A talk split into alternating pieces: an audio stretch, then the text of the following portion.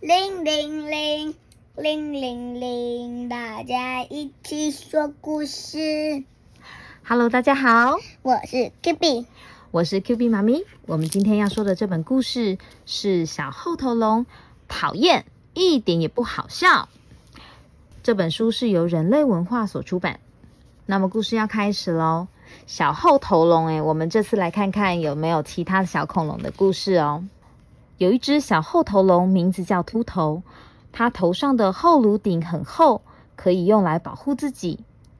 但秃头却是只爱捉弄别人的捣蛋鬼。他有一位从小一起长大的好朋友，是一只小暴龙，名叫尖牙。他们两个人经常在一起游戏玩耍。秃头爱捉弄人，尖牙也会帮他一起捉弄人。啊，两个都爱捉弄人呢。新学期开始了，许多小恐龙一起结伴上学，互相问好，但却没人和秃头与尖牙说话。尖牙说：“瞧，没人敢跟我们说话呢，那是因为他们怕我们啊。”秃头得意地说：“哇，好漂亮的保温瓶哦！”君君看到玲玲的新保温瓶，大声地说：“秃头一听到。”便用他的后头颅去把君君顶开，抢走了玲玲的保温瓶。秃头，快把保温瓶还给我，不然我要去告诉老师。玲玲生气地说：“你去呀，我才不怕你呢。”秃头说。经过餐厅时，秃头见到菲菲正准备享用美味的早餐，就用力的吹一口气，把桌上的餐点都吹倒了。啊，真可惜！我也好想吃这美味的早餐哦。秃头恶作剧地说，尖牙则在一旁笑了起来。他们两个人怎么这样啊？对，他们看到菲菲正在吃早餐，然后呢，就把她的早餐都弄倒了耶。然后你看汤都洒出来啦，然后杯子那个水都洒出来了，对吧？嗯。琪琪穿着新买的溜冰鞋，咻一声的经过，秃头不怀好意的笑起来，哈哈哈！被我发现了！秃头追上去，噗的一声就将琪琪撞倒了。琪琪被撞得四脚朝天，溜冰鞋从脚上飞了出去。溜冰鞋先借给我玩吧！说完，秃头就把溜冰鞋拿走了。他是拿走吗？抢走，他是抢走，对不对？没有问别人就直接拿走，是抢，不是拿，对吧？嘿嘿，到手了！新保温瓶和溜冰鞋现在都在我们手上了。秃头沾沾自喜地说。秃头和尖牙坐在树下，开心的笑着。他们才不敢去向老师告状呢。当然，老师不会知道的。秃头拿着溜冰鞋，高兴地说：“放学后，尖牙和秃头两个人跑到学校后面的禁区。这里是学校禁止进入的地方，我们还是回去吧。”尖牙害怕地说：“这里很适合我们溜冰啊。”秃头说：“到了宽阔的沙地上，秃头穿上琪琪的溜冰鞋，就开始滑了起来。”哦，你看，Q B，学校禁止进入的地方，这里有画了一个，对，有一个大大的叉叉，对不对？这个表示说这里是禁止进入的、哦。如果有这种符号的话，那表示里面有可能会有危险，会有泥淖。嗯，会有泥淖。好，小心，那里危险！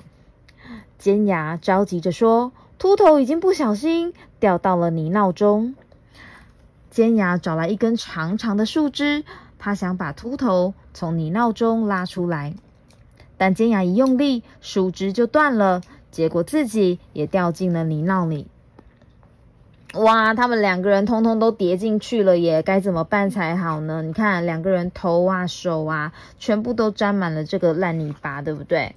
这时，菲菲正要飞回学校拿作业本。菲菲，救救我们！救救我们呐！秃头和尖牙两个人大声的呼叫着：“好，我马上找老师来救你们！”菲菲用力的拍着翅膀往学校飞去。不一会儿，万龙和巨兽龙老师来了，连忙把他们两个人从泥淖中救了出来。你们不听老师的话，现在遇到危险了吧？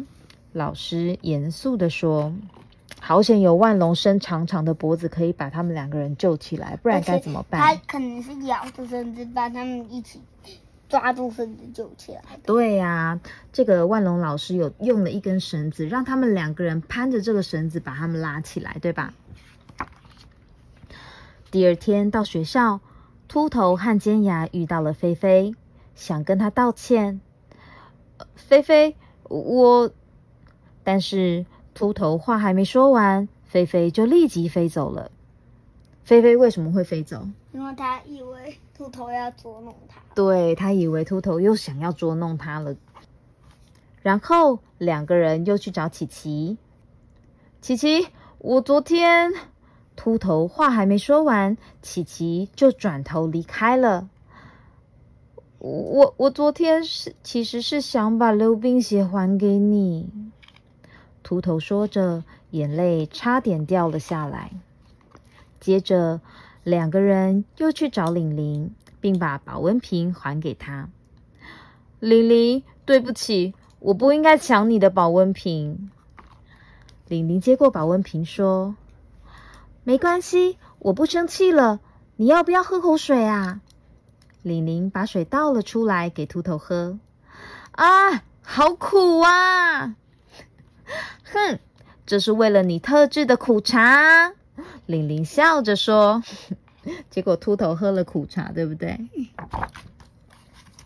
这时，后面突然传来一阵笑声。我们和玲玲刚刚说好要让你尝尝苦茶的滋味。对不起，我只是为了好玩，常常对你们恶作剧，请你们原谅我。秃头说。琪琪，溜冰鞋还给你。秃头不好意思的说：“菲菲，谢谢你昨天热心的帮忙。”说着，秃头把一直放在口袋里的糖果送给了菲菲。就这样，大家恢复了友谊。秃头和尖牙再也不会欺负同学了。哈哈哈。嗯。所以秃头跟尖牙最后有改过吗？有。有哦。嗨，小象。嗯嗯嗯。小象觉得故事好听吗？嗯，非常好听，非常好听喂。嗯，那我们今天的故事说完喽。陪你陪你，下次见喽，拜拜。刚刚是小象在说话是吗？哇，小象很棒哎。那我们下次见喽，拜拜。